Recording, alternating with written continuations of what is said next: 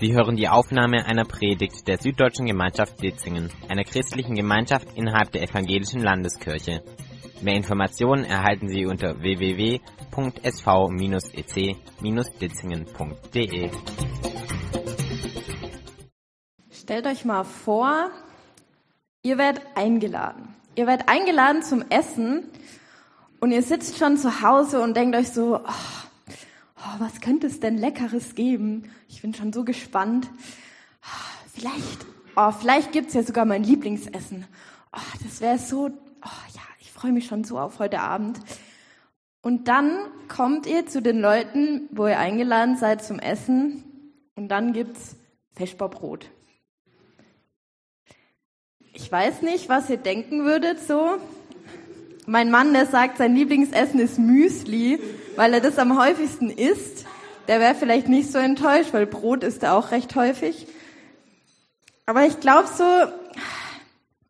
grundsätzlich lieben wir Deutschen ja unser Brot, aber so was richtig Besonderes äh, ist das ja irgendwie nicht. Also jetzt nicht so ein spezieller Genuss, sondern das dient dazu, dass man halt ordentlich satt wird, dass man was Gescheites gegessen hat. So. Und aber genau zu dieser Mahlzeit lädt uns Jesus ja ein. Ich lese dazu mal aus Johannes 6, Vers, ab Vers 35. Jesus antwortete, ich bin das Brot des Lebens. Wer zu mir kommt, wird nie mehr hungrig sein und wer an mich glaubt, wird nie mehr Durst haben. Aber es ist wie, euch, wie ich euch schon gesagt habe, trotz allem, was ihr von mir gesehen habt, glaubt ihr nicht. Alle, die der Vater mir gibt, werden zu mir kommen. Und wer zu mir kommt, den werde ich nicht hinausweisen. Denn ich bin nicht vom Himmel herabgekommen, um das zu tun, was ich selber will, sondern um den Willen dessen zu erfüllen, der mich gesandt hat. Und der Wille dessen, der mich gesandt hat, ist, dass ich von all denen, die er mir gegeben hat, niemanden verloren gehen lasse, sondern dass ich sie an jenem letzten Tag vom Tod auferwecke. Ja, es ist der Wille meines Vaters, dass jeder, der den Sohn sieht und an ihn glaubt, das ewige Leben hat. Und an jenem letzten Tag werde ich ihn auferwecken.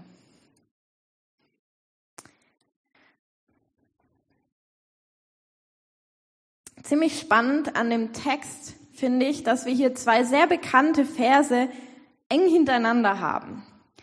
Einmal das Ich bin Wort aus, also ich bin das Brot des Lebens. Und dann dieser Vers 37, der letztes Jahr Jahreslosung war. Der heißt, alle, die der Vater mir gibt, werden zu mir kommen und wer zu mir kommt, den werde ich nicht hinausweisen. Und ich habe mich gefragt, wie ich mich fühlen würde, wenn ich eine Einladung aus diesen beiden Versen bekommen würde. Wie würdet ihr euch fühlen, wenn ihr so eine Einladung erhalten würdet? Hey, es gibt Brot und ich werf dich auch nicht raus. Ich finde im ersten Moment, da klingt schon recht einladend. Und wenn man dann aber noch mal ein bisschen näher drüber nachdenkt, hm, bin ich da wirklich willkommen? Hallo, liebe Marilena, herzliche Einladung zu meinem Fest. Es wird Brot geben, das ich selbst bin. Keine Ahnung, ob du meine Einladung checkst. Eigentlich habe ich es dir ja schon so oft erklärt, aber es gilt trotzdem. Wenn du kommst, dann werde ich dich jetzt auch nicht direkt wieder rauswerfen. Zumindest sagt mein Papa, dass ich das nicht machen soll. Und ich versuche schon, das zu machen, was mein Papa sagt. Liebe Grüße, Jesus. Hm, weiß ich jetzt nicht so ganz. Und dann denke ich mir, krass, ich will von Jesus angenommen werden. Ich will, dass er meine Sehnsucht stillt, dass er mich versorgt.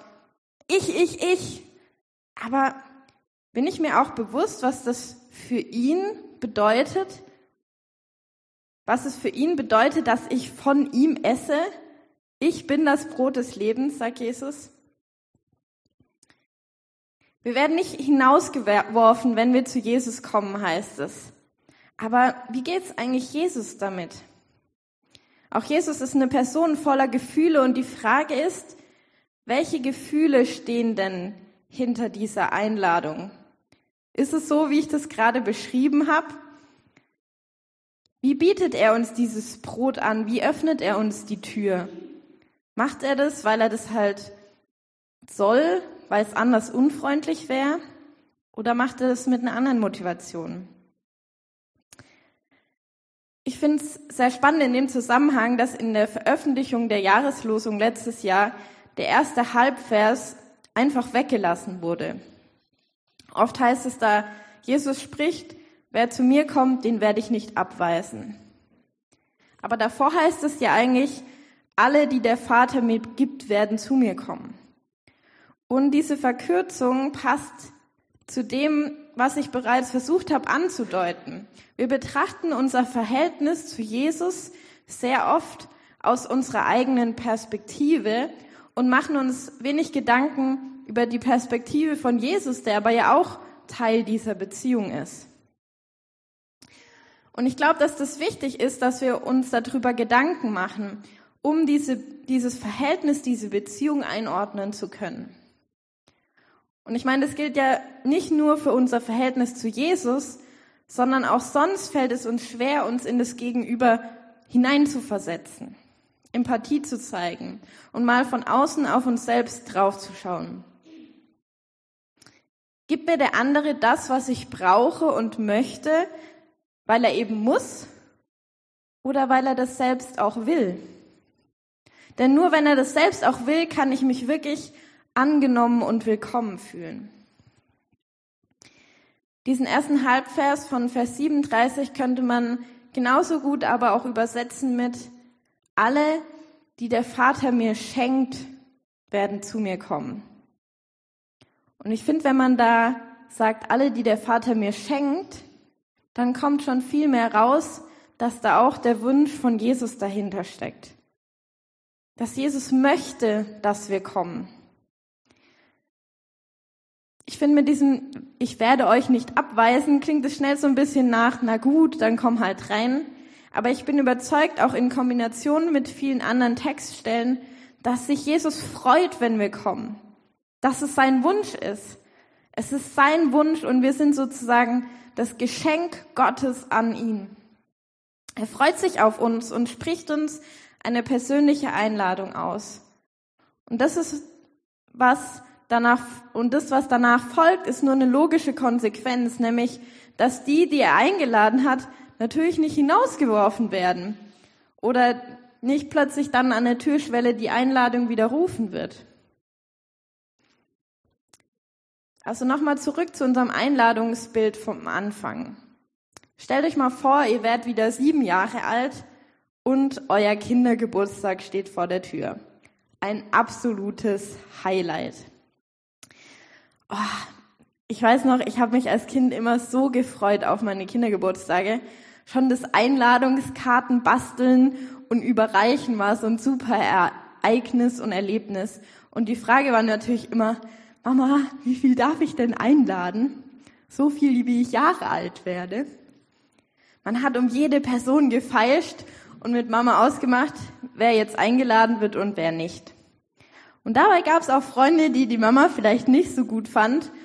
Und wenn wir uns jetzt überlegen, dass es bei, bei Jesus und seiner Einladung ähnlich war, dann bekommen wir da die Zusage, bei Jesus sind alle eingeladenen Gäste sowohl von Vater als auch vom Sohn herzlichst eingeladen und willkommen. Das sagt uns dieser Text eigentlich.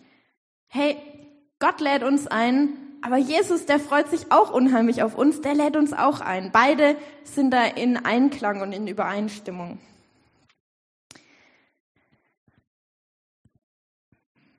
Wir sind eingeladen, weil Gott uns liebt und weil Jesus uns liebt. Das bedeutet, Jesus lädt die Person ein, die er selbst bei sich haben will, aber es sind gleichzeitig auch die Personen, die Gott einladen möchte. Und die Intention der Einladung ist zusätzlich noch, den eingeladenen Gästen eine Freude zu bereiten. Eine Fest soll ja möglichst eine Freude für Gast und Gastgeber sein. Natürlich gab es bei den Geburtstagseinladungen auch immer wieder Rückschläge, wenn die eingeladenen Gäste auf die man sich gefreut hatte, nicht kommen konnten. Auch Jesus fühlt es so und deutet seine Traurigkeit an. Trotz allem, was ihr von mir gesehen habt, glaubt ihr nicht. Es könnte aber auch noch einen weiteren Grund geben, warum der Vers in der Jahreslosung auf diese Weise verkürzt wurde. Man will sich mit dem Thema der Vorherbestimmung in der Jahreslosung nicht herumschlagen. Also mit der Frage, ob Gott schon vorherbestimmt hat, wer an ihn glaubt und errettet wird und wer nicht. Ich glaube, das ist die, dass diese Frage wieder eng mit dieser besonderen Spannung zwischen dieser subjektiven und objektiven Sicht und der Liebe, die da zwischen diesen beiden Personen ist, zusammenhängt. Also wir betrachten das ganz oft aus unserer Sicht. Was macht es denn mit uns, wenn Jesus sich wünscht, dass wir kommen? Aber wir müssen auch das aus der Sicht betrachten, wie Jesus das sieht, wie Jesus auf uns blickt. Und dann ergibt sich so eine Spannung. Und wir haben ganz oft diese Herausforderung, wie gehen wir jetzt mit dieser Spannung um? Auf der einen Seite ist die Person, die die Tür öffnet, die das Brot anbietet, Jesus. Und auf der anderen Seite die Person, die vor der Tür steht, beziehungsweise von diesem Brot isst. Uns und, dann, und damit es dazu kommt, dass die Person eintritt und sich wohlfühlt, braucht es den Willen beider Parteien. Liebe ist da immer eine Spannung zwischen meinem Willen und dem Willen, den ich aus besten Gründen für den anderen habe und dem Willen des anderen für sich und dem, was er sich für mich wünscht. Gott will, dass alle Menschen gerettet werden. So heißt es in 1. Timotheus, übrigens auch Motto der Liebenzeller Mission. Er will, dass jeder von diesem Brot isst, das ja in Verbindung mit dem Abendmahl nochmal eine ganz tiefe Bedeutung hat. Es bedeutet nämlich an Tod, am Tod und Sterben und damit auch an der Auferstehung Jesu teilzuhaben. Das ist das, wozu Jesus einlädt. Es bedeutet von Jesus versorgt, umsorgt, aber vor allem auch gerettet zu werden. Denn wir essen nicht nur bei Jesus, sondern wir erhalten unsere Kraft und Rettung direkt von ihm. Wir zehren von Jesus. Das will Gott, auch wenn es ihnen extrem viel kostet, diese riesige Feier auszurichten. Aber das will auch Jesus. Er will es aus Liebe. Er will keinen Gast zwingen zu kommen. Aber natürlich will er es uns durch, will er uns durch seine Einladung beeinflussen. Natürlich beeinflusst mich das, wenn jemand sagt, hey, ich möchte gern, dass du kommst. Oh, ich würde mich so freuen, wenn du da bist. Natürlich beeinflusst mich das. Und trotzdem ist es meine Entscheidung, zu kommen oder nicht zu kommen. Gottes Wille spielt also schon eine wichtige Rolle. Alle, die ich bekommen kann, aber nicht um jeden Preis. Er könnte die Leute zwingen zu kommen, aber das will er nicht. Da stellt er seinen eigenen Willen und seine eigene Allmacht zurück aus Liebe zu uns. Er weiß aber auch, dass es für uns das Beste und Schönste ist, seiner Einladung zu folgen. Und deshalb gibt er alles dafür. Jesus und sein Vater möchten, dass wir kommen und von diesem Brot des ewiges Leben schenkt essen. Und zwar wir alle. Das ist ihr Wunsch. Sie freuen sich auf uns und sprechen uns eine persönliche Einladung aus und hoffen, dass diese Einladung uns ermutigt, auch wirklich zu kommen. Sie versprechen damit auch, hey, bei mir bist du willkommen. Bei mir bist du angenommen, so wie du bist. Ich will dich. Wir sind also wirklich angenommen. Jesus sagt nicht nur, ja, na gut, dann werfe ich dich nicht raus, sondern er freut sich darüber, dass wir kommen. Und wir dürfen mutig kommen. Es gibt nur einen Haken. Mutig zu kommen ist nicht so einfach. Denn ich bin mir sicher, dass, dass jeder von euch auch schon mal erlebt hat, Du wurdest eingeladen zu einem Geburtstag, zum Essen, einer Hochzeit oder irgendeinem anderen Treffen. Gehst dorthin und fühlst dich gar nicht wohl. Vielleicht nimmt sich der Gastgeber keine Zeit für dich. Oder es herrscht eine so hektische Stimmung, dass du am liebsten gleich wieder gehen würdest. Du weißt nicht, wo du deine Hände hintun sollst. Du weißt nicht, ob du dir was anderes als Wasser zum Essen wünschen darfst oder ob das jetzt unhöflich ist und so weiter. Eingeladen zu sein, aber sich nicht angenommen zu fühlen, haben wir alle schon erlebt. Unsere Erfahrungen machen es uns schwer, wirklich zu glauben, dass wir von Jesus angenommen sind und dass sein Angebot mit diesem besonderen Brot wirklich ernst gemeint ist. Manchmal vielleicht für uns langjährige Christen noch mehr als für Leute, die das neu hören und erleben dürfen, dass sie angenommen sind. Denn wir haben so viele angebliche Verhaltensregeln in unserem Kopf, dass wir das manchmal vergessen, dass wir einfach nur eingeladen sind. Ohne Geschenk, Benimmregeln oder irgendwas anderes. Jetzt wechseln wir also die Seite wenn ihr euch vorstellt, man steht an der Tür, wir haben bis jetzt die Person betrachtet, Jesus, der die Leute eingeladen hat, und jetzt drehen wir uns sozusagen um und nehmen jetzt unsere Perspektive ein.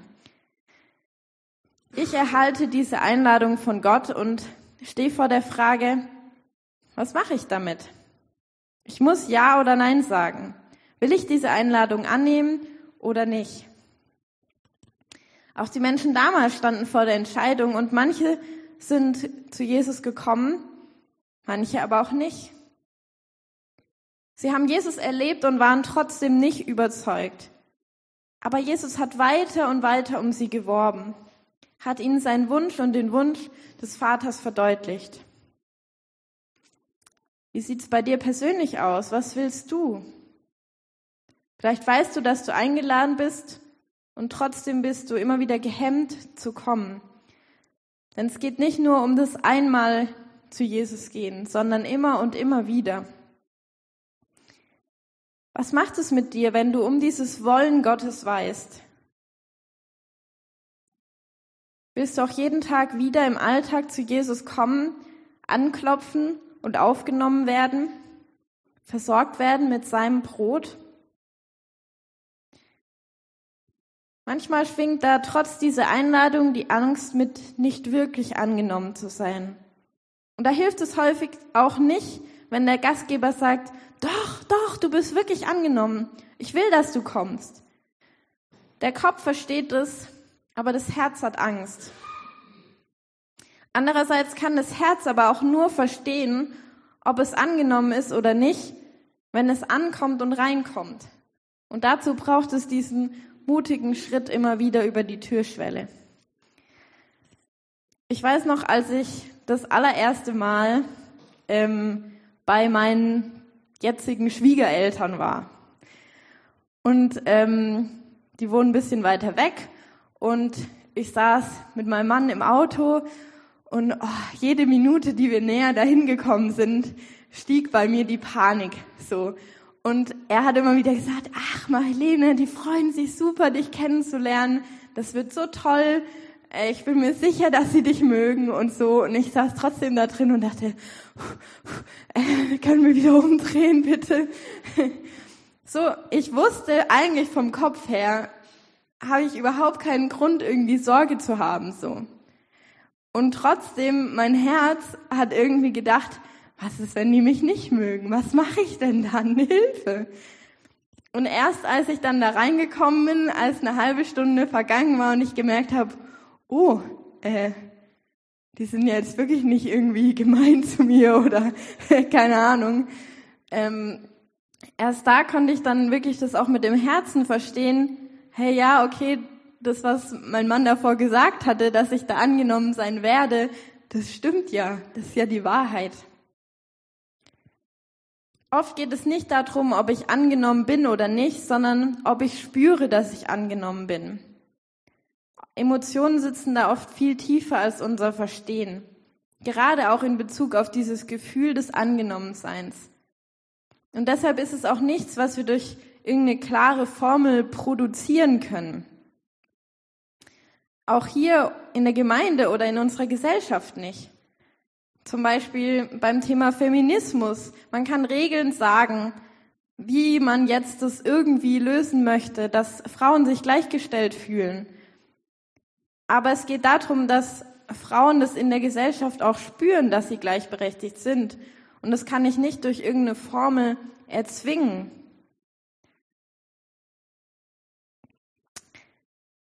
Meine Großmama ist schon wirklich sehr, sehr alt.